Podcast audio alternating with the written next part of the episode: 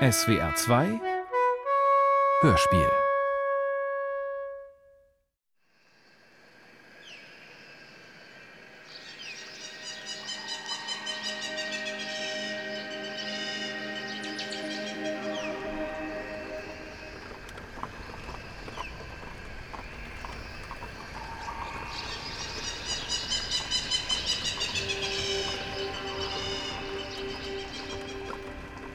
Meiner wohl edlen Tochter Johanna. Die liebsten und innigsten Grüße sende ich dir nach Amsterdam, wo ihr es kalt haben werdet, während wir vor Hitze zu ersticken drohen. Dass die Wunder der Natur so mannigfaltig sind in einer Umgebung, die für uns Europäer geradezu unerträglich ist. Und das Licht so hell und klar. Es bringt die Farben zum Leuchten, wie nichts, was ich zuvor gesehen habe und den Formen verleiht es eine Kraft, als habe der Herr hier mit festerem Strich gearbeitet. Aber vieles Tierzeug, das wir beobachten wollen, stirbt uns unter der Hand. Die Kisten mit unseren Raupen, die wir im Urwald sammeln, müssen wir stets verschließen und mit Spicköl einreiben. Lassen wir nicht genug Sorgfalt walten, wird alles von Maden befallen. Oder die Ameisen, die hier eine große Plage sind, tragen unsere Raupen weg, während wir schlafen. Gestern erst wurde mir ein herrliches Exponat eines blauen Morpho zerstört von Ameisen, da deine Schwester vergaß, ein Schächtelchen mit Wachs zu versiegeln. Das Klima hier in Surinam ist für eine Frau meines Alters schwer zu ertragen. Aber ich will dir sagen, die Hitze ist nichts gegen den Spott und das Getuschel der Pflanzer und Siedler unserer Arbeit betreffend. Unverständlich ist es ihnen, dass wir nicht mit dem Anbau vom Zuckerrohr nach Wohlstand streben. Dass deine Schwester und ich hier sind, um zu forschen, um zu dokumentieren, um die Größe von Gottes Schöpfung sichtbar zu machen für die Menschen auf unserem Kontinent. Und jede Nacht plagt mich derselbe Traum und raubt mir den Schlaf. Ich bin zurück auf Schloss Walter. Ich bin ganz allein und höre euren Vater Graf rufen von draußen. Als ich zum Fenster laufe, schaue ich von ganz oben, vom höchsten Turmzimmer zu ihm herab, wie er fleht und bettelt, dass ich zu ihm zurückkäme, mit euch, dass es sein und mein Untergang sei, wenn ich mein Leben ohne ihn fortsetzen wollte, im Streben nach Ruhm und Anerkennung, dass Gott mich strafen werde für meine Sünde, wenn ich das Sakrament der Ehe zu lösen versuchte. Dann wache ich auf, liege in meinem Schweiß, auch nachts kühlt es kaum ab, blicke mich um in dem Zimmer, in dem wir schlafen, höre die Moskitos hinter dem Netz, die Kakerlaken, die Nachtfalter und das unruhige Atmen deiner Schwester in der Hängematte am anderen Ende des Raumes. Und dann denke ich an die vielen Menschen, die mein Streben nie verstanden haben, die an meiner Gottesfurcht, meiner Ahnung von der Größe seiner Welt zweifeln. Aber sorge dich nicht, liebe Tochter.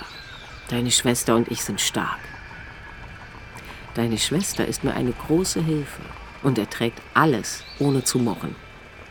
Sie ist fleißig und gibt sich meistens Mühe, auch wenn es ihr oft an Ernsthaftigkeit mangelt. Sie ist jung. Sie erkennt noch nicht, wie beschwerlich mein Weg bis hierher war. Morgen treten wir die Reise ins Hinterland zu den Plantagen an. Die Providencia wird nur mit dem Kajak zu erreichen sein. Wir werden leiden. Aber ich verspreche mir große Wunder. Es warnt uns jeder davor, dass es keinen Schutz dort draußen gäbe. Vor den Eingeborenen nicht, vor geflohenen Sklaven nicht, vor den Alligatoren nicht, vor den Moskitos nicht, die allerhand Krankheiten übertragen können, wie es heißt. Wir werden unseren Indianer mitnehmen und unsere Negersklavin Alice, die uns Hilfen sein werden. Und wir vertrauen auf Gott. Er wird uns führen und die schützende Hand über uns legen. Wir schließen dich und deinen Eheliebsten in unsere Gebete ein. Es vergeht kaum ein Tag, an dem wir nicht von dir sprechen. Ich verbleibe mit den schönsten Gedanken. Deine Mutter Maria Sibylla, Paramaribo, Surinam, April im Jahre 1701.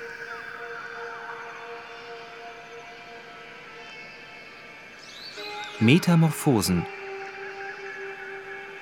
aus dem Leben der Maria Sibylla Merian.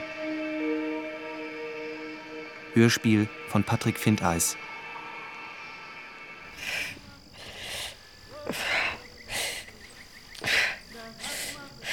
Mutter, lass dich nicht auffressen vom Fieber. Mutter, bleib bei mir. Sprich mit mir. Wir beschwören euch durch alle Wunden unseres Herrn Jesus Christus. Wir beschwören euch durch alle Martern unseres Herrn Jesus Christus. Wir beschwören euch durch das heilige Wort Gottes.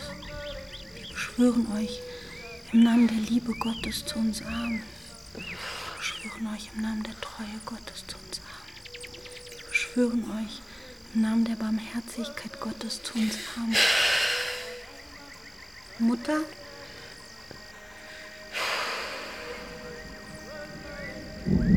Wenn wir hier sterben, höre ich Alice sagen, wenn wir hier sterben, werden wir in unserem Land wiedergeboren als freie Menschen. Sie öffnet ihren Mund nicht und spricht doch. Sie hebt den Arm und zeigt zum Suriname, zur Flussmündung, zum Atlantischen Ozean, zum schwarzen Kontinent hinter dem Ozean. Sie senkt den Arm Sie schält eine lange dunkle Wurzel, die sie uns zum Abendessen kochen will. Mit jedem Schnitt fällt nicht ein Schnitz Rinde, sondern eine fette Made in ihre Schürze. Die Maden winden sich umeinander in einem Haufen. Ich will ihr sagen, dass man diese Wurzel nicht essen kann. Ich öffne meinen Mund. Kein Ton kommt heraus. Über dem Haus kreist ein Vogel. Sein Schatten zieht durch den Garten. Er fliegt niedrig. Er fliegt langsam. Er ist groß. Das Geräusch seiner Schwingen wie ein aufziehendes Gewitter. Ich habe diese Art noch nie gesehen. Alice lächelt. Ich weiß, das ist der Vogel, der ihre Seelen zurückbringt in ihr Land. Sie muss es mir nicht sagen. Ich will nach drinnen laufen, mir Pergament und Stift holen, ihn zeichnen. Es beginnt zu regnen. Der Regen ist kalt, wie ich es von hier, wo immer alles Hitze ist, nicht kenne. Ich stehe auf und laufe durch den Garten. Hebe die Arme zum Himmel. Die Erfrischung wie eine Erlösung. Der Vogel ist weg. Alice auch. Es ist mir gleich. Ich bleibe stehen und erinnere mich an jemanden. Ich erinnere mich an Gott.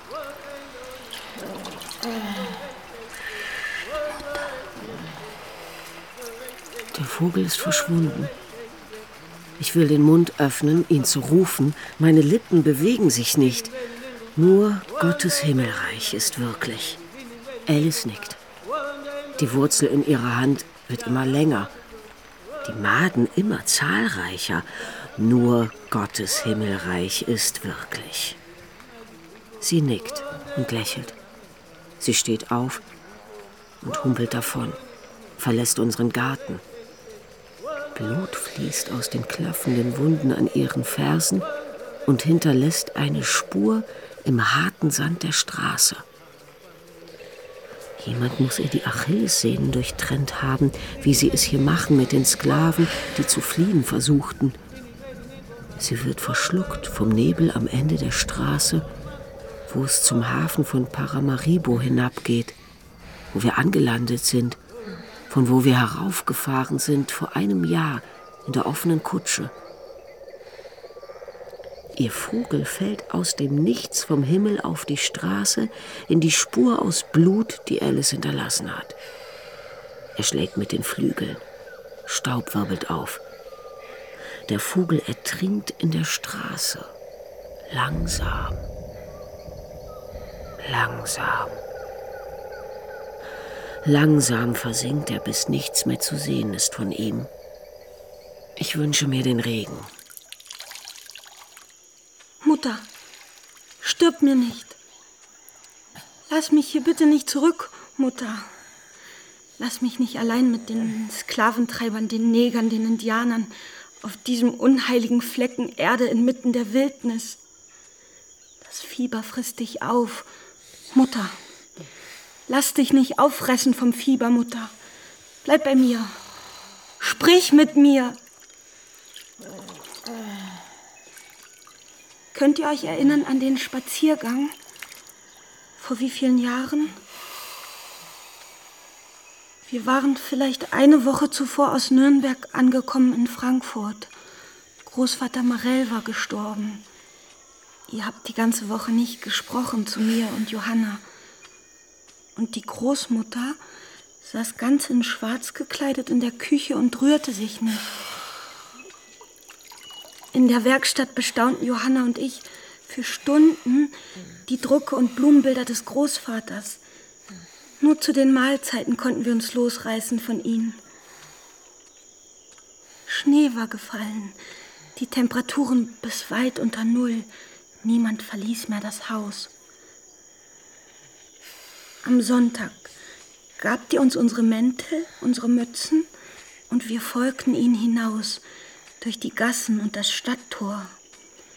Wir gingen die Wiesen hinab auf ein Leuchten zu, das uns blendete, dass wir die Augen gesenkt halten mussten. Jeder Atemzug ein Schmerz, wenn die Luft unsere Lungen füllte. Wir blieben stehen am Ufer des Mains, der zugefroren war. Das Licht der tiefstehenden Sonne brach sich millionenfach auf dem Eis ein unerbittliches kaltes Feuer und die größte Schönheit, die ich mir vorstellen kann. Und dann sagten sie, in Gottes Herrlichkeit gehen wir ein, wenn wir ihm im Kleinen dienen. Wenn wir genau hinsehen, alles zu erkennen versuchen bis uns die Augen schmerzen. Mehr nicht. Wir gingen wieder zurück. Wir hatten den Wind jetzt gegen uns, der uns die Gesichter einfror. Wir warfen lange Schatten. Johanna und ich folgten ihnen. Sie gingen auf eine Art, als suchten sie etwas. Damals war mir zum ersten Mal aufgefallen, dass sie immer so gegangen waren, dass sie schon immer auf der Suche gewesen waren und wir ihnen nur folgen konnten.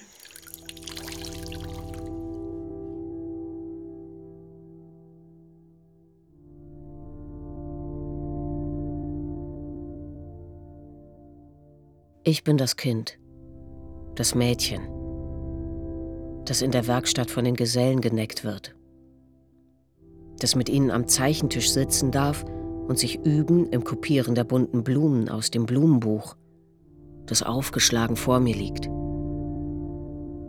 Und der Vater Marell sagt, die Tochter von Merian mache ich berühmt. Berühmter, als es der alte Meister selbst war.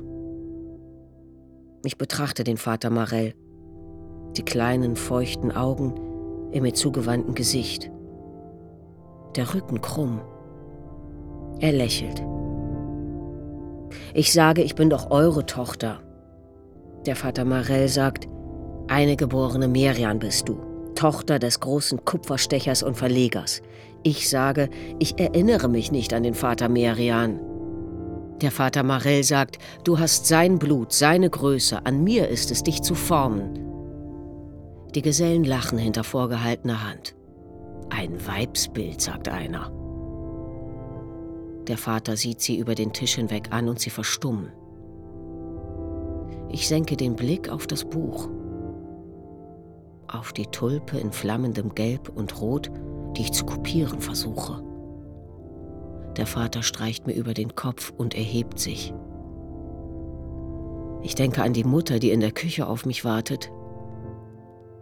Ich erkenne die Schönheit im Druck der Tulpe, die Linien, die Schraffuren die Kolorierung. Ich denke an den toten Vater Merian, dessen Namen ich trage.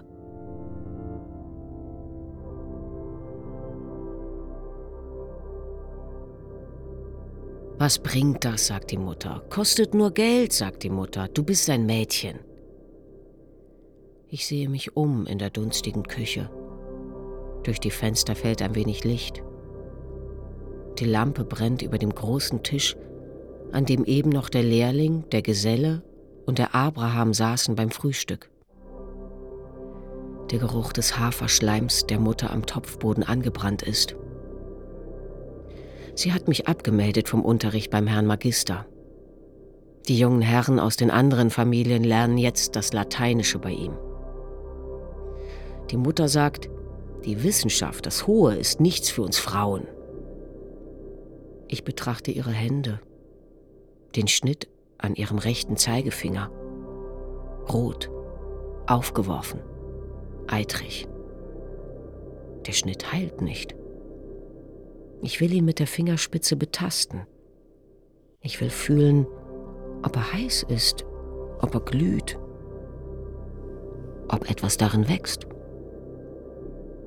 Ich traue mich nicht. Jahrzehnte später strich ich über die Narbe, die von dem Schnitt geblieben war, als Mutter aufgebahrt lag in der kalten Kapelle auf Schloss Walter. Ich zögerte, bis ich die Hand, den Finger vorstreckte und die feine Erhebung berührte, die sich wie ein Strich vom Knöchel bis zum Gelenk zog. Ich fürchtete mich, dass sie aufwachen könnte, dass sie die Augen öffnen und mich ansehen könnte mit ihrem Blick.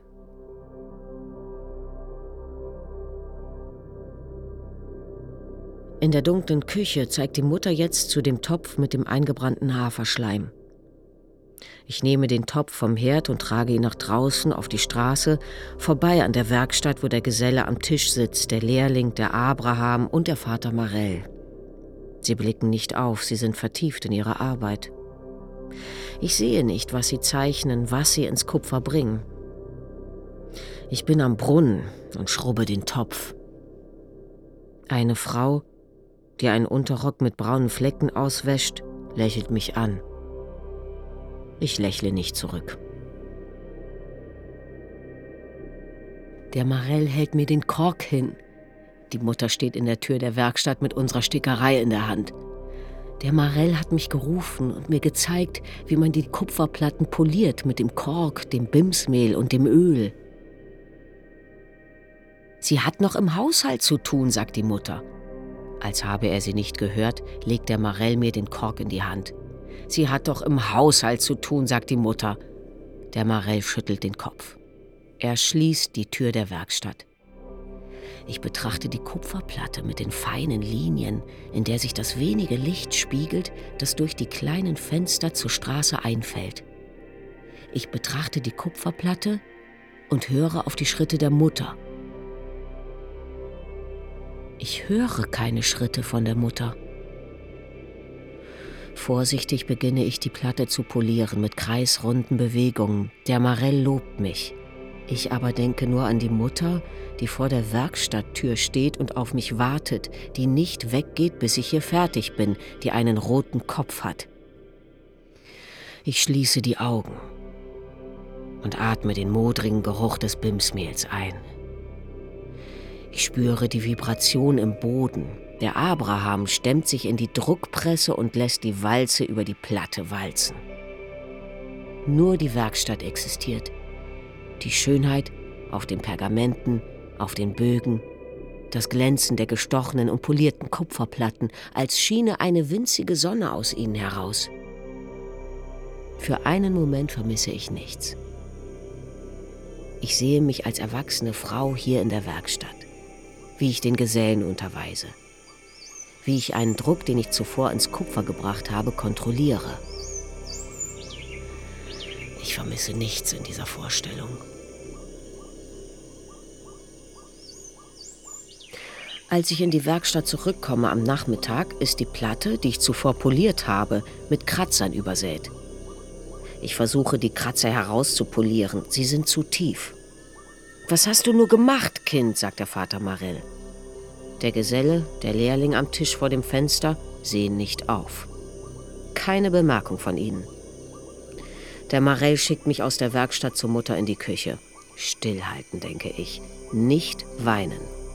Ich tue, als mache mir das alles nichts aus. Nach einer Woche ruft mich der Vater Marell in die Werkstatt. Der Geselle, der Lehrling grinsen.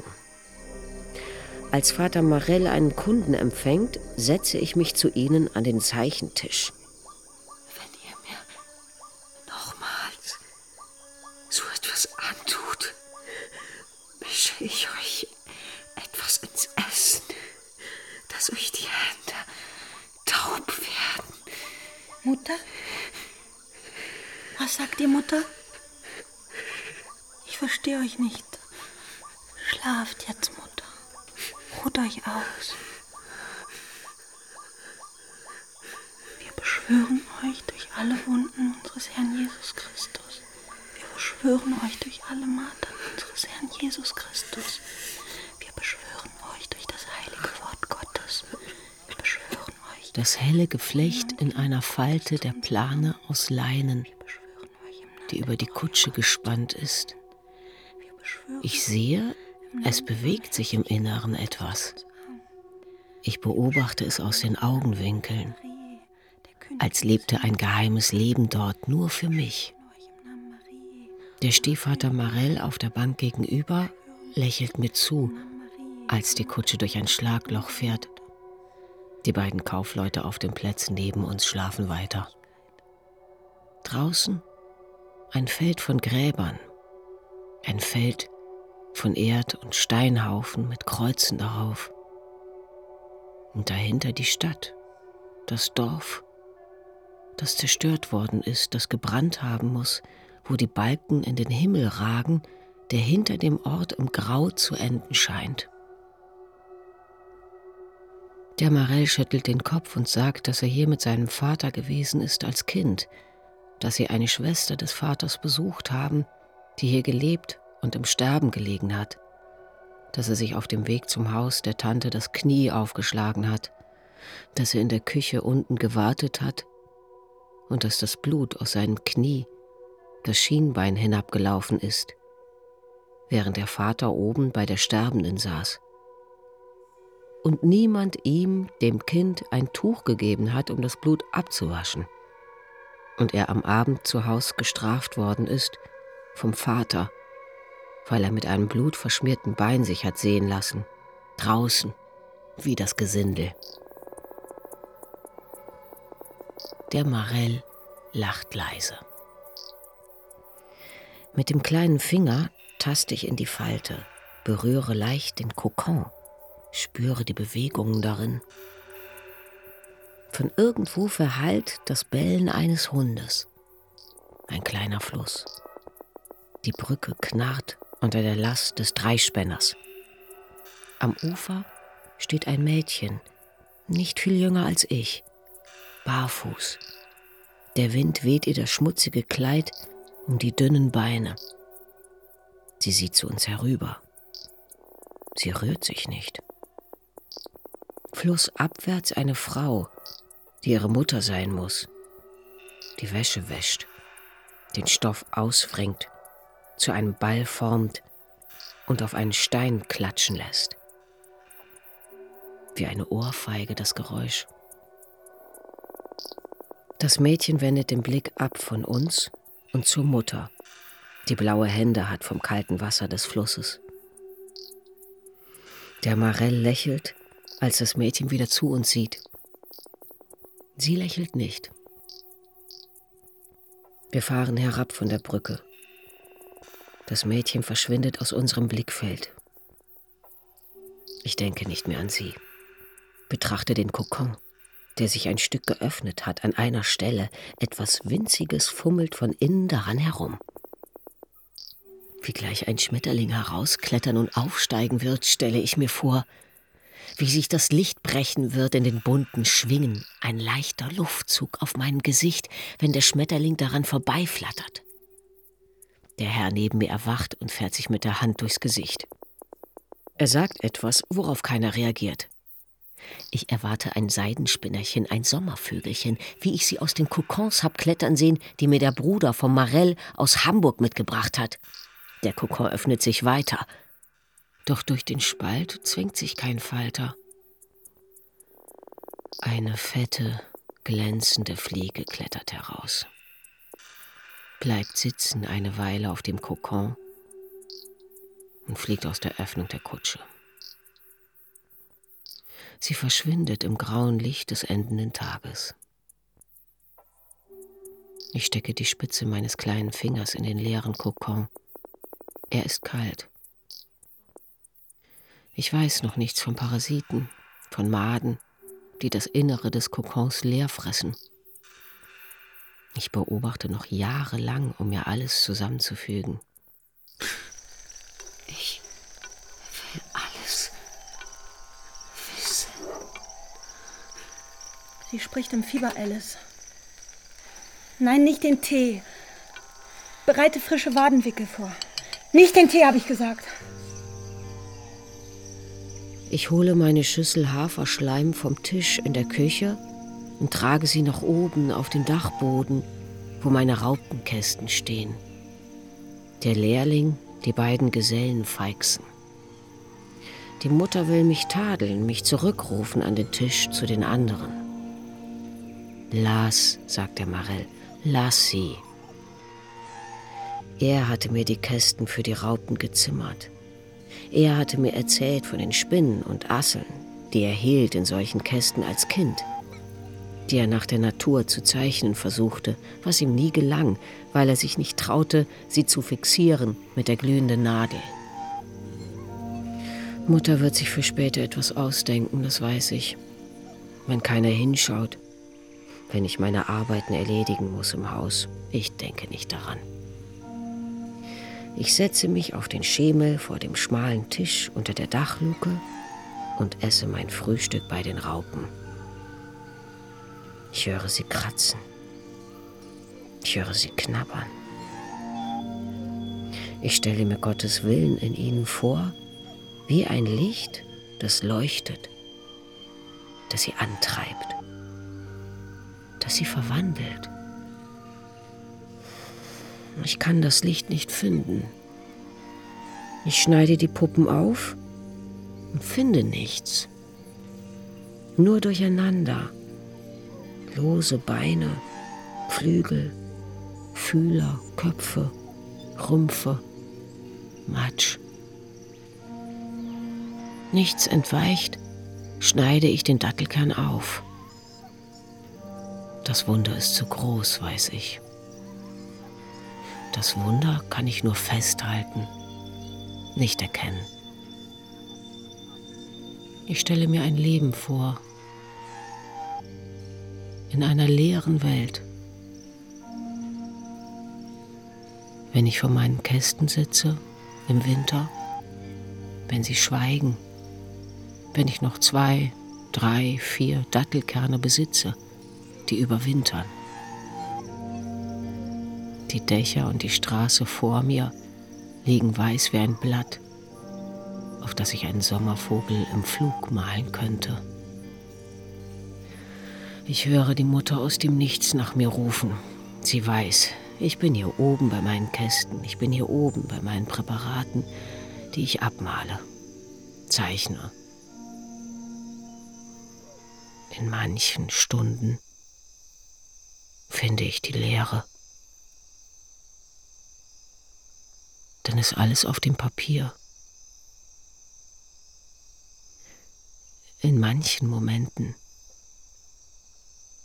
findet alles, was ich nicht weiß, was ich vielleicht ahnen könnte, durch den Stift in meiner Hand auf das Papier vor mir auf dem Tisch. In manchen Sekunden ist alles gleich, alles gleichzeitig alles jetzt.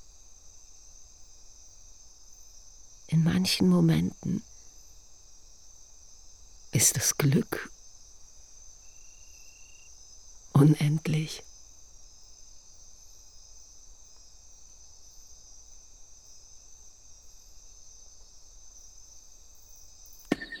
Ich habe alles protokolliert, Mutter. Ich habe jedes Kistchen geöffnet, die toten Tierchen entfernt allzu welkes Grünzeug ausgetauscht gegen das jeweilige Frische. Die große rote Raupe die wir in dem wilden Baum am Rand des Flussauslaufs gefunden haben, hat sich verpuppt. Die Puppe ist ganz grün und glänzt wie ein polierter Stein. Ich habe ihn skizziert, so gut ich es konnte, Mutter. Ich bin ihm gerecht geworden, glaube ich. Die rote Raupe wird ein prächtiger Schmetterling, ein prächtiger Tagfalter. Ihr werdet wieder so weit genesen sein, ihn zu präparieren und zu zeichnen. Ich habe die Kistchen wieder fest verschlossen, Mutter. Nichts wird verderben. Ich habe die Indianer geschickt, die Blätter von den Bäumen zu holen für die Raupen, damit jede ihres bekommt. Wie ihr es mir predigt immerzu, damit sie nicht eingehen. Alles ist so, wie ihr es immer verlangt. Unsere Indianer haben Alice Kräuter für ein Sud gebracht. Der Doktor hat uns verboten, ihnen den Sud zu geben. Der Doktor glaubt, unsere Indianer und Alice wollen sie vergiften. Irgendwo steht meine Mutter und beobachtet mich. Irgendwo in der verlorenen Zeit. Ihr Kopfschütteln nimmt mich der Marell mit in die Werkstatt. Weist er mir den Platz am Tisch neben dem Fenster, beim Abraham, der mir auf die Finger schaut beim Zeichnen, der mir zeigt, wie ich den Stößel zu führen habe, wie ich den feinen Span aus Kupfer vor dem Instrument hertreibe bis der Marell sagt, jetzt lauf in die Küche und hilf deiner Mutter. Und ich ihn ansehe. Lange. Lange. Und den Blick wieder auf das Blatt richte und die Tulpe weiter koloriere und nicht auf Marells Ermahnungen höre, bis ich sage, lasst mich, ich will die Platte beenden. So gut ist mir bisher noch kein Stich gelungen. Mutter hat sich aufgelöst in den Jahren die ich mit meinen Raupen verbracht habe. In Frankfurt, in Nürnberg, auf Schloss Walter, in Amsterdam, hier, in der Hölle. Ich sehe nur den Marell und den Abraham, wie sie lächeln, als ich die Akelei zeichne nach der Vorlage vom Großvater. Ich kann Mutters Tadel, ihr Seufzen nicht mehr hören so sehr ich es auch versuche. Ich sehe sie nicht mehr mit dem aufgespannten Stoff für die Stickerei, den sie mir reichen will, als ich nach draußen laufe, wo die Sonne scheint, wo ein Sommervogel in der engen Straße flattert. Alice hier hat Blut gespuckt. Bring ein frisches Nachthemd. Lauf und hol den Doktor. Ich weiß nicht, was ich machen soll. Mutter? Mutter, ein Brief von Johanna ist gekommen, wie ich es vorausgesagt habe. Ich lese Ihnen vor, sobald der Doktor hier war. Wir sind das Gespräch der Amsterdamer Gesellschaft. Mutter, man redet nur von Ihnen, schreibt Johanna. Was Sie alles ertragen, alles auf sich nehmen für die Kunst, die Wissenschaft. Sie dürfen jetzt hier nicht sterben, liebe Mutter. Sie ziehen am Fenster vorbei, Schatten in der Dunkelheit. Sie gehen vor Sonnenaufgang los aus ihren Hütten, nachdem das Horn des Aufsehers dreimal ertönt ist, damit sie auf den Feldern sind, wenn die Morgendämmerung über die Nacht herfällt, wie ein Tier über das andere, und es Tag wird auf einen Schlag. Ich höre ihren Atem. Ich höre ihre Gedanken. Ich höre die Namen der unzähligen sinnlosen Götter, die sie um Hilfe anflehen, die sie verfluchen, die sie fragen nach dem Warum. Die Götter, denen sie längst abgeschworen haben, in den Frachträumen der Schiffe, in denen sie hierher gebracht wurden, um das Zuckerrohr zu schlagen, um das Essen aufzutragen, das Haus zu putzen, die Beine zu spreizen für ihre Herren. Sie gehen durch diese Welt der Wunder und halten den Blick gesenkt, sehen den staubigen, von hunderten nackten Füßen festgetrampelten Weg, den sie hin und her und hin und her gehen. Ich höre sie an ihre Kinder denken, an ihre Mütter, ihre Väter, ihre Brüder und Schwestern. Ich höre ihr Unverständnis, Ich höre das Geräusch, das der Schmerz der Peitschenhiebe macht in ihren Gedanken. Ein Geräusch wie das Tosen zehntausender Wellen, die ans Ufer schlagen. Ein Geräusch so laut, dass es nicht gehört werden kann. Alice ist zurück aus dem Nebel am Ende der Straße. Ihre Fersen sind verheilt. Sie tanzt vor mir durch den Raum. Sie hebt die Arme über den Kopf und lacht. Ich höre sie etwas sagen, kann aber nicht verstehen, was sie spricht. Ich will ihr nicht verraten, dass ihr Vogel draußen im Sand der Straße ertrunken ist, dass es keine Hoffnung für ihre Seele mehr gibt, dass sie nicht zurückfinden wird in ihr Land hinter dem Meer. Ich werde dich mitnehmen, wo immer ich hingehe. Sie lächelt. Ich werde dich mitnehmen, wo immer ich hingehe. Sie lächelt nicht mehr. Sie betrachtet mich, als habe sie Angst vor mir. Es wird alles gut werden. Ich werde immer für dich sorgen. Sie schüttelt den Kopf.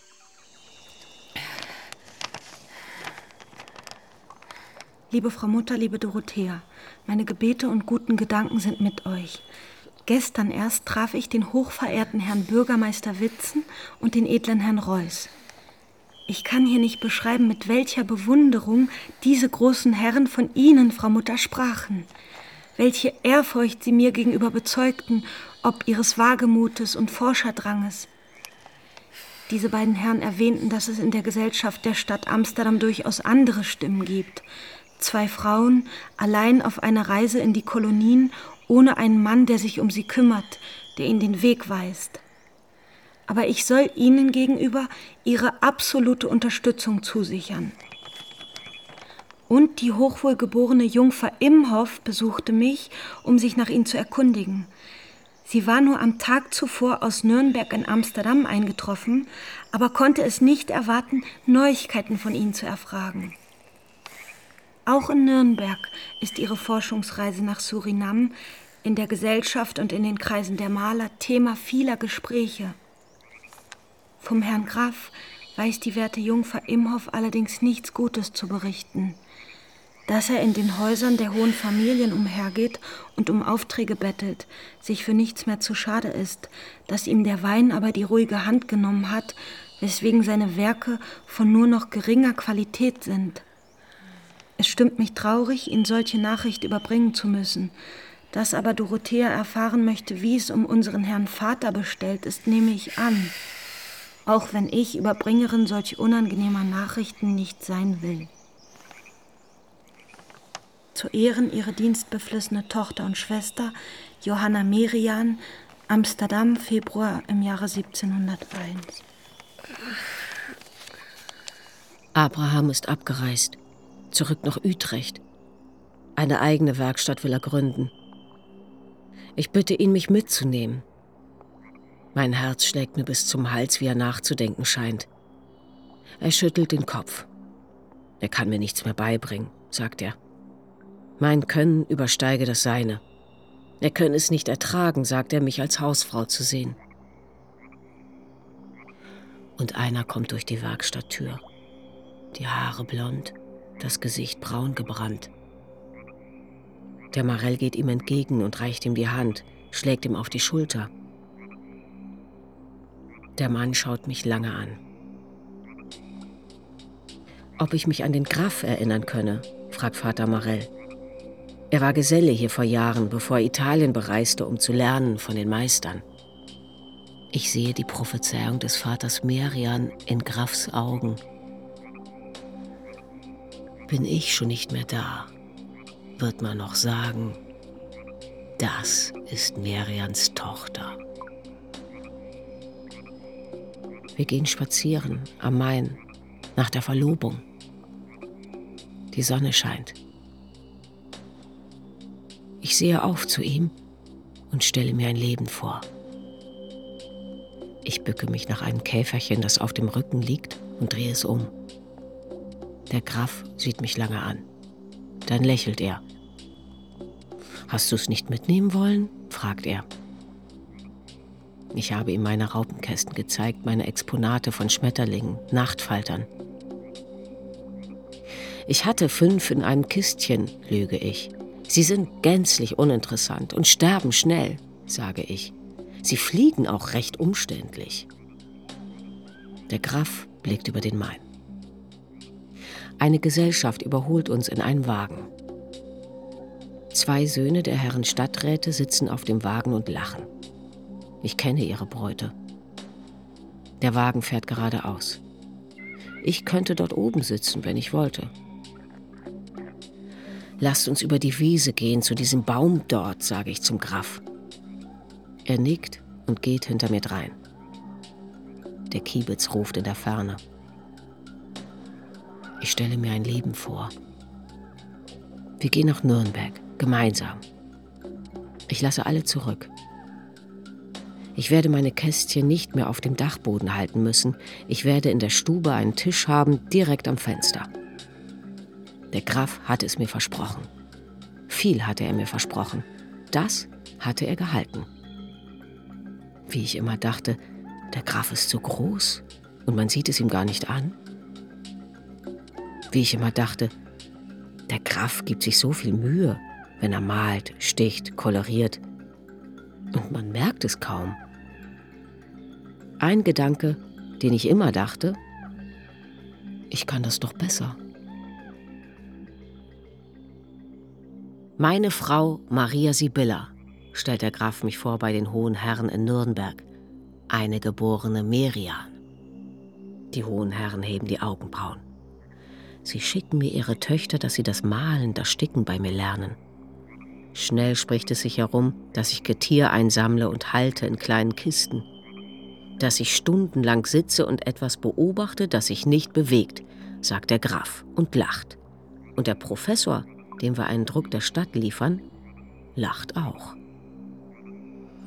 Ich berichte dem Professor von den Raupen des Zitronenfalters, des Pfauenauges, die nur die Blätter eines Strauches, eines Baumes fressen, die verhungern, lege ich ihnen die Falschen ins Kästchen.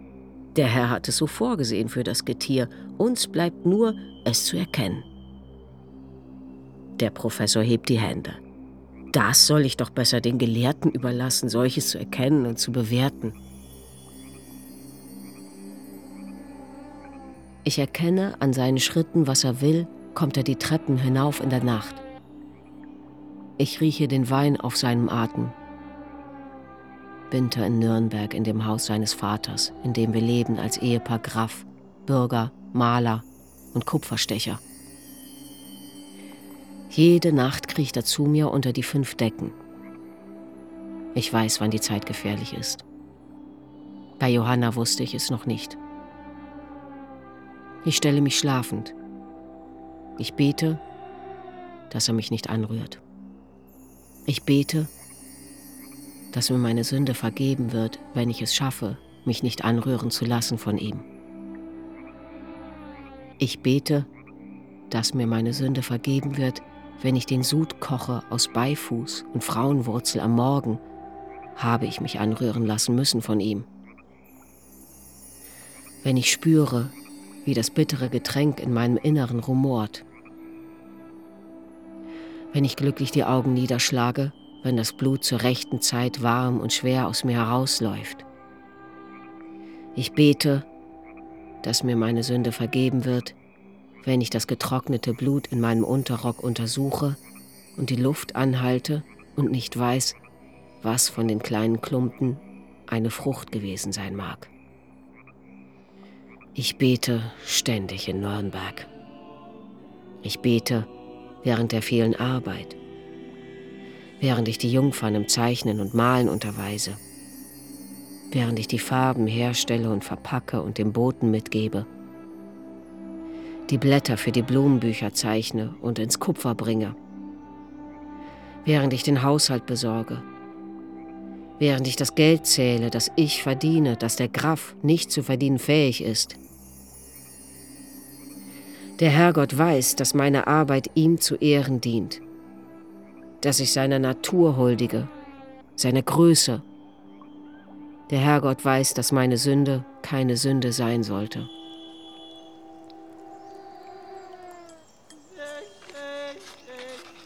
Meine liebe, tief verehrte Schwester Johanna, die Freude über deinen Brief aus der Heimat erfüllte uns für mehrere Tage, so dass wir noch immer die Wärme und Freundlichkeit deiner Worte spüren, die uns erreichten, kurz nachdem wir von unserer Expedition zu den Plantagen im Landesinneren zurückkehrten. Wenn die schwarzen Sklaven auf den Zuckerrohrfeldern hier in Paramaribo ein schweres Dasein zu fristen haben, so haben sie auf den Plantagen die Hölle auf Erden durchzustehen. Am schlimmsten trifft es sie, du wirst es nicht glauben, auf der Providentia, der Plantage der Frau Sommelsdijk, mit deren Schwestern wir auf Schloss Walter ein so gottesfürchtiges Leben führen durften. Die Grausamkeit der Siedler, die sich allesamt als Brüder und Schwestern unseres geliebten Paters Labadie bezeichnen, kann und will ich dir nicht in Worte fassen. Peitschenhiebe und Schläge mit einem Stock sind noch die geringsten Strafen, die die Sklaven bei den kleinsten Vergehen über sich ergehen lassen müssen. Viele der Sklaven richten sich selbst oder laufen davon. Es gibt Gerüchte von einem Dorf, gegründet von entflohenen Sklaven mitten im Urwald.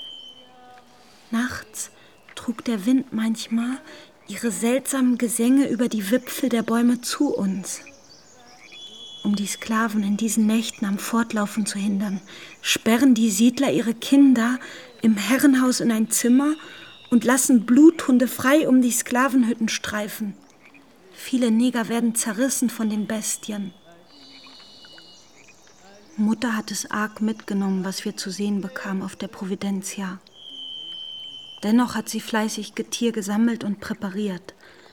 Eine Kröte, deren Kinderchen aus ihrem Rücken schlüpfen, hat skizziert, beschrieben. Ich bin immer an ihrer Seite, helfe ihr, wo ich kann, befolge ihre Anweisung aufs genaueste.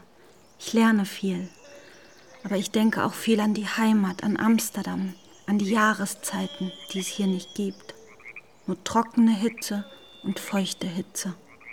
Unsere Mutter wird dir mit dem nächsten Schiff Post bringen lassen. Sie liegt mit einem Fieber nieder. Aber mach dir keine Sorgen, es geht ihr gut. Ich kümmere mich mit Alice um sie. Der Doktor kommt von Fort Seeland herauf, um nach ihr zu schauen. Alice ist wie eine Schwester für mich geworden. Wir wollen sie mitbringen, wenn wir zurückkehren nach Amsterdam, was vielleicht schon bald geschehen wird. Wir werden Alice aber noch viel beibringen müssen, dass sie leben kann in Amsterdam. Aber sie ist nicht dumm, wie man vielleicht denken mag. Deine Nachrichten vom Vater Graf ließen mich viel nachdenken über unsere Reise von Nürnberg nach Frankfurt und weiter auf das Schloss, wo wir alles abgaben, was wir besaßen. Wie du immer die Mutter nach unserem Vater fragtest – auf dem Boot, das den Rhein hinaufgetreidelt wurde, in der Kutsche, die im flachen Land der Friesen sich nur unmerklich bewegte. Wie du fragtest und die Mutter nicht antwortete. Wie du immer weiter nach unserem Vater fragtest, warum er uns nicht begleite. Und Mutter schwieg, bis sie dir irgendwann den Mund verbat. Erinnere ich mich richtig an diese Zeit? Ich war noch klein, du schon fast eine Frau. Ich weiß nicht mehr, wie der Vater aussah. Ich schließe dich in meine Gebete ein, deine Schwester Dorothea, Paramaribo, Surinam, Mai im Jahre 1701. Das Land verliert sich zum Horizont. Das Land verendet in einem Horizont, der nur Nebel, nur Schleier ist, nur Kälte. Felder mit Kohlköpfen in Reihe. Friesland. Kälte. Und immer Kälte in den Mauern vom Schloss. Die Wände so dick, dass kaum Licht einfällt durch die Fensteröffnungen. Mutter ist gestorben und beerdigt. Vier Jahre waren wir in Vivat auf Schloss Walter derer von Sommelsdijk, die den Brüdern und Schwestern der Labadisten hier Unterschlupf gewährten. Vier Jahre, in denen wir dem Herrn so nahe gekommen waren, Gleiche unter Gleichen, erfüllt von den Lehren des seligen Paters Labadie, die uns Pater Yvon verkündete. Vier Jahre bereits allem Irdischen abgeschworen. Das Licht des Herrn schien auf uns herab. Vier Jahre, Kinder Gottes.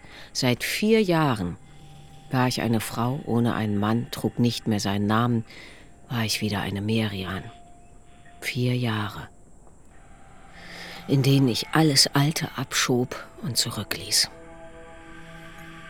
Aber ich sehe Mutter im letzten Licht des Tages über die Felder gehen, gebückt, vorsichtig auftreten zwischen den Reihen Kohl. Sie sieht nicht auf. Sie nähert sich nicht. Und sie kommt doch. In der Nacht, ihre Schritte auf dem Gang vor meiner Kammer. Immer ihre Stimme in meinem Kopf. Selbst hier kannst du nicht von den Raupen lassen. Hier sind wir näher bei Gott als nur irgendwo auf dieser Erde, inmitten unserer Brüder und Schwestern. Und du kannst nicht von den Raupen und dem Getier in deinen Kästen lassen, nicht vom Malen, vom Zeichnen. Der erste Schmetterling, den ich finde am Morgen nach ihrem Tod, die Flügel noch feucht und weich, fliegt nicht davon. Obwohl ich das Kästchen offen lasse den Tag über. Der zitronengelbe Falter bleibt sitzen in der Nacht glaube ich ihn zu hören, das Schlagen seiner Flügel. Ich rufe Mutters Namen leise und es wird still. Am Morgen sitzt er wieder auf dem Zweig in dem offenen Kästchen. Ich trage den Zweig hinaus und lege ihn auf eine Mauer. Bevor ich zurückgehe, drehe ich mich um. Der Wind trägt den Schmetterling und den Zweig fort weht beides über die Schlossmauer hinaus in die Weite der Landschaft. Der Falter rührt sich nicht. Der Raum kalt und leer. Keine Stühle. Nur ein Tisch zwischen uns. Ich rieche den Wein auf seinem Atem, das Heu, in dem er schläft, aus seinen Kleidern, die Schweine und Kühe, die er hier irgendwo auf einem Hof in der Nähe versorgt. Er kommt jeden Tag und klopft an die Tore vom Schloss. Ein Bürger der Stadt Nürnberg, ein Maler, ein Schüler des Meisters Marell, jetzt ein Knecht, ein Tagelöhner. Wegen einer Frau. Wegen mir. Er will nur zurück nach Nürnberg, wenn die Kinder und ich mit ihm kommen. Nur der Herr kann unserem Bund trennen durch den Tod, seine Stimme ist laut. Graf, unser Bund war nicht geschlossen worden von zwei Gläubigen. Ich glaubte an die Lehren des Paters Labadie, ihr nicht. Unser Bund war nie gültig gewesen. Unser Bund konnte nicht getrennt werden. Ich lebte ein gottesfürchtiges Leben, wozu ihr nie fähig gewesen wart. Sie sind ein schlechter Mann, Graf die Ehe mit ihnen war eine Sünde. Psst, Mutter. Psst. Großmutter lebt nicht mehr. Längst nicht mehr. Der Herr Graf ist so weit entfernt. Es ist alles gut. Ich betrachte die bunten Falter, die riesigen Spinnen hinter dem Glas in ihren Kästen. Pater Yvon hat mich eingelassen, nachdem ich ihn für Monate darum gebeten habe, die Sammlung des Herrn Gouverneurs von Sommelsteig sehen zu dürfen, die er in einem Turmzimmer hat einrichten lassen. Pater Ivo steht hinter mir, als habe er Angst, ich mache etwas kaputt. Die Färbung der Falter ist herrlich. Das Licht bricht sich auf ihnen mannigfaltig. Ich überlege, den gnädigen Pater Yvon zu bitten, die Falter zeichnen zu dürfen. Aber ich sehe ihr Bild vor mir, das nichts aussagt. Fehlen die Stadien ihrer Verpuppung, ihrer Wirtspflanze. Ich wende mich zum Gehen, bevor ich den letzten Kasten betrachtet habe. Der Pater lächelt. Ich verlasse den Raum. Das Licht fällt durch die gefächerten Blätter des Palmbaums, ein leichter Wind weht und bewegt die Schatten, die sich abwechseln im Tanz auf ihrem Gesicht mit der Sonne. Wie aus dem Nichts ein Tagfalter am Stamm der Palme, größer als ein Handteller, blau wie der Himmel im Paradies seine Flügel, die er langsam bewegt in der Brise, die vom Meer heraufweht, um sich am Stamm zu halten, um nicht weggeblasen zu werden. Die Jungfer Sommelsteig erzählt von den Wundern Amerikas. Surinam, von wo sie gerade zurückgekehrt ist, von der Plantage des Bruders, deren Einnahmen durch harte Arbeit uns das Leben bei Gott beschert. Der große blaue Tagfalter, der am Stamm der Palme haftet. Ich sehe ihn vor mir durch ihre Erzählung. Den langen braunen Körper. Die Strahlen der Sonne brechen sich in den winzigen, glänzenden Schuppen, die seine Schwingen bedecken. Habt ihr den Falter gefangen und konserviert? frage ich die Frau Sommelsteig und sie lächelt. Lange. Ohne Pause. Frau Merian, sagt sie und ich nicke. Frau Merian, sagt sie. Ich habe von Ihnen gehört, sagt sie. Schon lange bewundere ich eure Arbeit, sagt sie und ich nicke und sie schweigt. Frau Merian, sagt sie, ich habe das Gefiech von meinem Sklaven erschlagen und in den Sand werfen lassen. Was auch sonst. Der Wind. Die Kälte. Das flache Land. Lässt nichts entstehen. Ich vergesse für Tage in meine Kisten zu sehen. Die Raupen der Zitronenfalter verenden. Ich habe sie hier auf dem Schloss hundertmal ausschlüpfen sehen. Der Graf ist zurückgekehrt nach Nürnberg, er stellt keinen Anspruch mehr an mich und die Töchter. Mutter ist tot. Ich stelle mir vor, wie ich den Falter mit den blauen Flügeln bei der Verpuppung beobachte, wie ich ihn male, wie ich ihn ins Kupfer bringe, das Kupfer, sein Geruch, der Stößel, der den feinen Span vor sich hertreibt, ich fühle den Druck des Griffes in der Handfläche. Ich denke an die Schönheiten der Welt, die uns der Herr geschenkt hat. Ich sehe meine Kinder über das abgeerntete Feld gehen in ihren groben grauen Kleidern. Sie schauen auf den Boden. Sie heben nicht den Blick. Es gibt nichts zu sehen. Mutter, ich stand lange am Hafen heute. Ich sah dem Frachtensegler nach, bis er verschwunden war am Horizont. Ich stellte mir den Brief in dem großen Leinsack vor, den ich Johanna geschrieben habe. Zwischen all den anderen Briefen. Den Briefen der Siedler, der Pflanzer, der Händler, der Missionare, der Soldaten. Der Leinensack, wie er unterwegs sein wird, durch die Nächte und durch die Tage, durch die Wochen, Seemeile für Seemeile. Das Meeresleuchten über den Rahn, das Kielwasser, das in dessen Schein glänzt wie fließendes Metall. Ich hatte eine solche Sehnsucht, Mutter. Ich hätte liebend gerne mit dem Postsack getauscht. Mutter? Es wird Abend, die Sonne geht gleich unter. Letzte Nacht sind 15 Sklaven entlaufen. Vier haben sie wieder eingefangen. Die Pflanzer patrouillieren. Es gibt Gerüchte von mehr Fluchtversuchen. Den ganzen Abend klagen die Schreie der Eingefangenen herüber. Habt ihr sie gehört? Alice ist unruhig. Sie kocht uns eine Suppe, aber sie lässt ständig etwas fallen. Dieses Land ist nicht zu sehen mit den Augen. Ich kann es riechen, hören, nicht überhören. Zugewachsen. Alles stellt sich in den Weg. Alles schreit. Die Menschen werden verschluckt. Flussaufwärts die Hölle.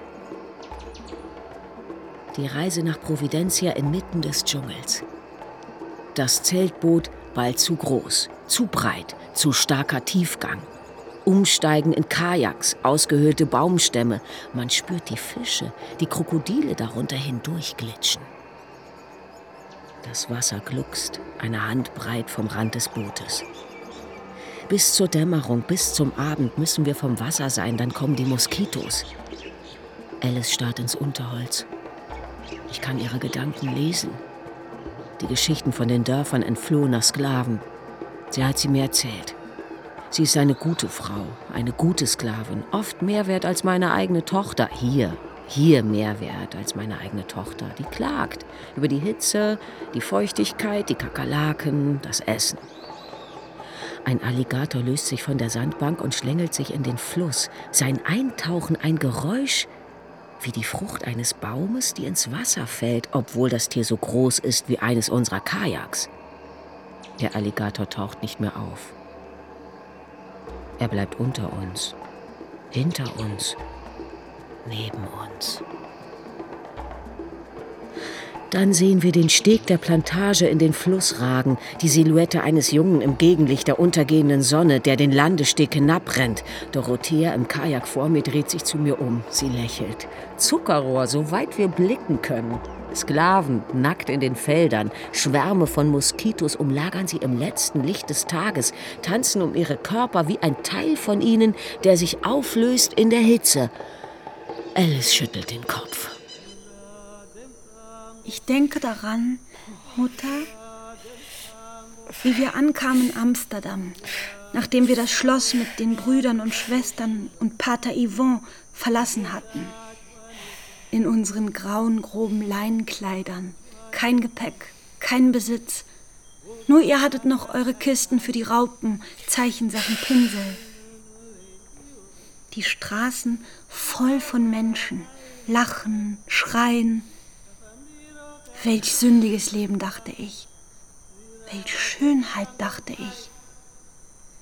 Sie lächelten unablässig. Ich hatte das Gefühl, sie ging aufrechter als zuvor, als wir von der Kutsche stiegen.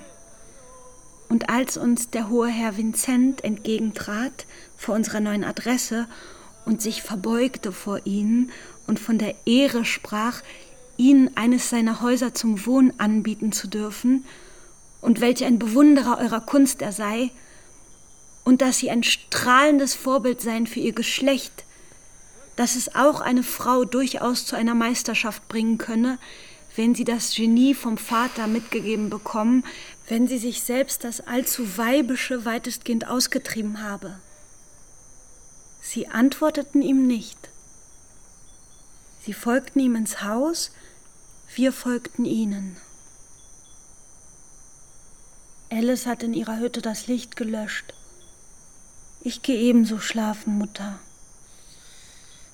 Morgen wird es Ihnen besser gehen. Der Arzt sagt, Sie haben das Schlimmste überstanden. Der Arzt spricht von einem kleinen Wunder. Der Arzt sagt, das komme davon, wenn man sich im Urwald herumtreibe, wenn man nicht zu hören gelernt habe auf die Stimme der Vernunft.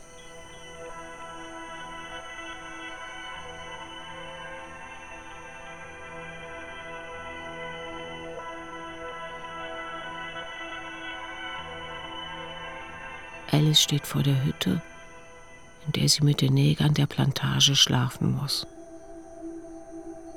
Das Mondlicht glänzt auf ihrem Gesicht, das sie zum Himmel erhoben hat. Sie hält Ausschau nach dem Vogel.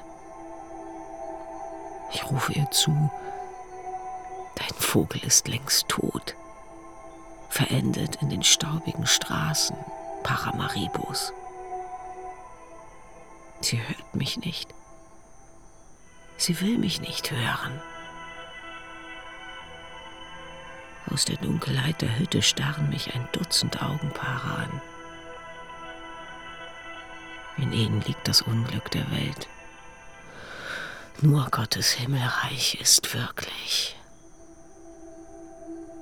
Alles wendet den Kopf und blickt zu mir. Deinen Vogel gibt es nicht mehr, rufe ich ihr zu. Sie lächelt. Die Bluthunde der Pflanzer streichen ihr um die Beine. Sie riechen an ihren Händen, an ihren Schenkeln, in ihrem Schritt. Alice hebt wieder das Gesicht zum Mond. Der Mond erlischt. Alles ist schwarz. Einen Herbstnachmittag gingen wir über die Felder. Das Schloss Walter an unserem Rücken, sein Schatten lang und breit reichte fast bis an uns heran. Ein seltsamer Wind wehte, der kaum blies, aber alles bewegte. Sie sagten, die Insekten dienen unserem Herrn, indem sie sind, was sie sind. Und werden, was sie werden. Wir blickten über das flache Land. Die Sonne sank. Der Schatten des Schlosses und der Abend verschmolzen um uns herum. Der Horizont eilte auf uns zu. Johanna räusperte sich, aber sprach nicht. Wir werden sicherlich nicht zum Vater Graf nach Nürnberg zurückkehren, sagte ich. Sie lächelten. Die Insekten dienen dem Herrn, indem sie sind, was sie sind. Und werden, was sie werden. Als sprechen sie zu sich selbst. Es wurde Nacht. Das Geräusch des Gongs, der zum Abendessen rief, vom Wind zu uns herübergetragen. Mutter. Ich friere, Dorothea. Ihr seid noch geschwächt vom Fieber. Du warst hier. Die ganze Zeit.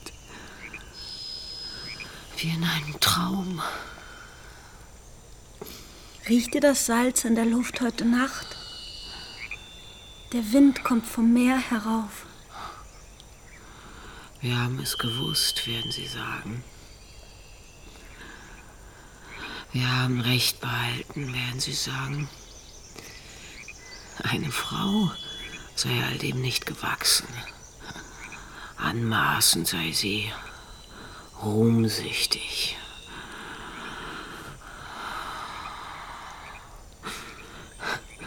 Nie werde ich den Geruch vergessen, als wir in der Kutsche vom Hafen hier hinaufgefahren wurden zum Haus und wir hineinliefen in den Garten zum ersten Mal,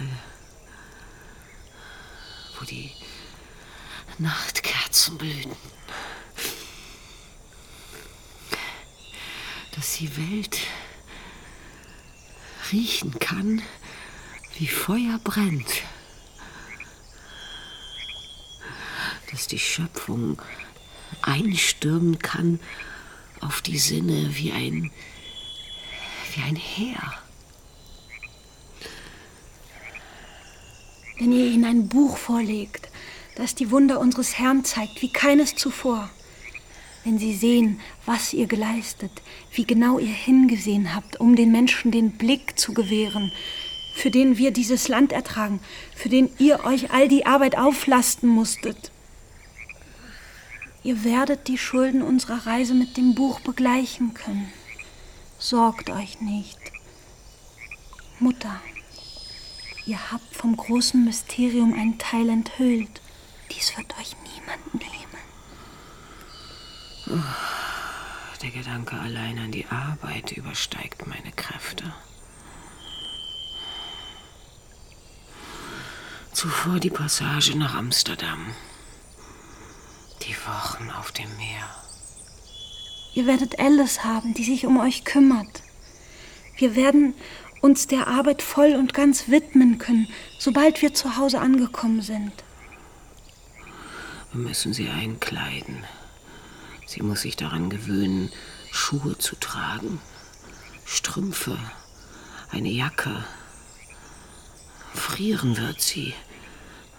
Noch mehr Heimweh wird sie haben. Es hat sich herumgesprochen in Paramaribo, wie fleißig und gehorsam sie ist. Sie würde sich nicht gewöhnen an neue Herren. Sie wären nicht gut zu ihr. Den Gedanken könnte ich nicht ertragen. Schlaft nun, Mutter. Ruht euch aus. Ihr müsst euch erholen. Wir werden nie, nie zurückkehren können. Wir haben nicht genug gesehen. Ruht euch aus. Ihr braucht Kraft für die kommenden Wochen. Um das Leben in seinem Wesen erfasst haben zu können. Um seiner Größe gerecht zu werden.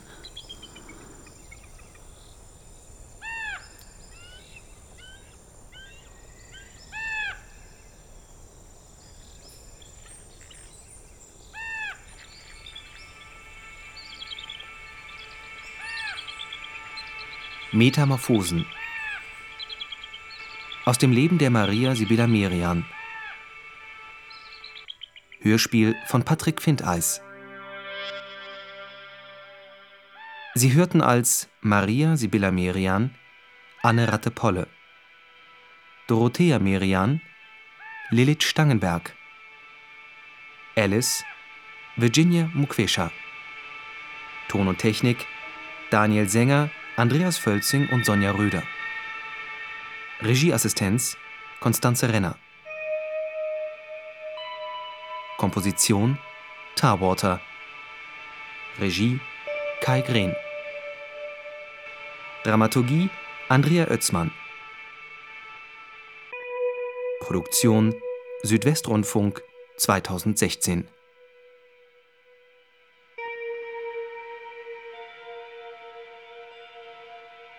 unserer wohlgesinnten und immer edlen Frau Gräfin Imhoff zu Nürnberg. Mit traurigen Nachrichten muss ich Sie bedenken. Meine innigst geliebte und unvergessene Mutter ist den Weg alles Irdischen gegangen und vor ihren Schöpfer getreten. Sie litt am Ende arg, ertrug aber die Prüfung des Herrn mit großer Kraft und schied würdevoll aus dem Leben. Auf dem Sterbebett gedachte sie ihrer und bat mich, ihn zu schreiben und ihr Ableben mitzuteilen. Sie war erfüllt von Dankbarkeit über ihre Zugewandtheit, die sie ihr zeitlebens schenkten. Ihre gnädige Freundschaft und der Stolz über das Buch über die Raupen und Insekten Surinams trug sie durch manche schwere Zeit der letzten 15 Jahre, wenn die Last der Schulden und der Zustand ihrer Gesundheit sie arg drückten. Dass sie in Forscherkreisen zu höchstem Ansehen gelangt war, dass die hohen Herren aus den Akademien der Metamorphosis Insectorum Surinamensium die höchsten Meriten zusprachen, dass ihr Name auf ewig verbunden sein wird mit den Wundern der neuen Welt, auch ihnen haben wir das zu verdanken. Ihnen dies mitzuteilen, bat mich meine Mutter aufs innigste. Ich schließe sie in meine Gebete ein. Ihre ergebene Dienerin Dorothea Xell, Amsterdam, Januar im Jahre 1717.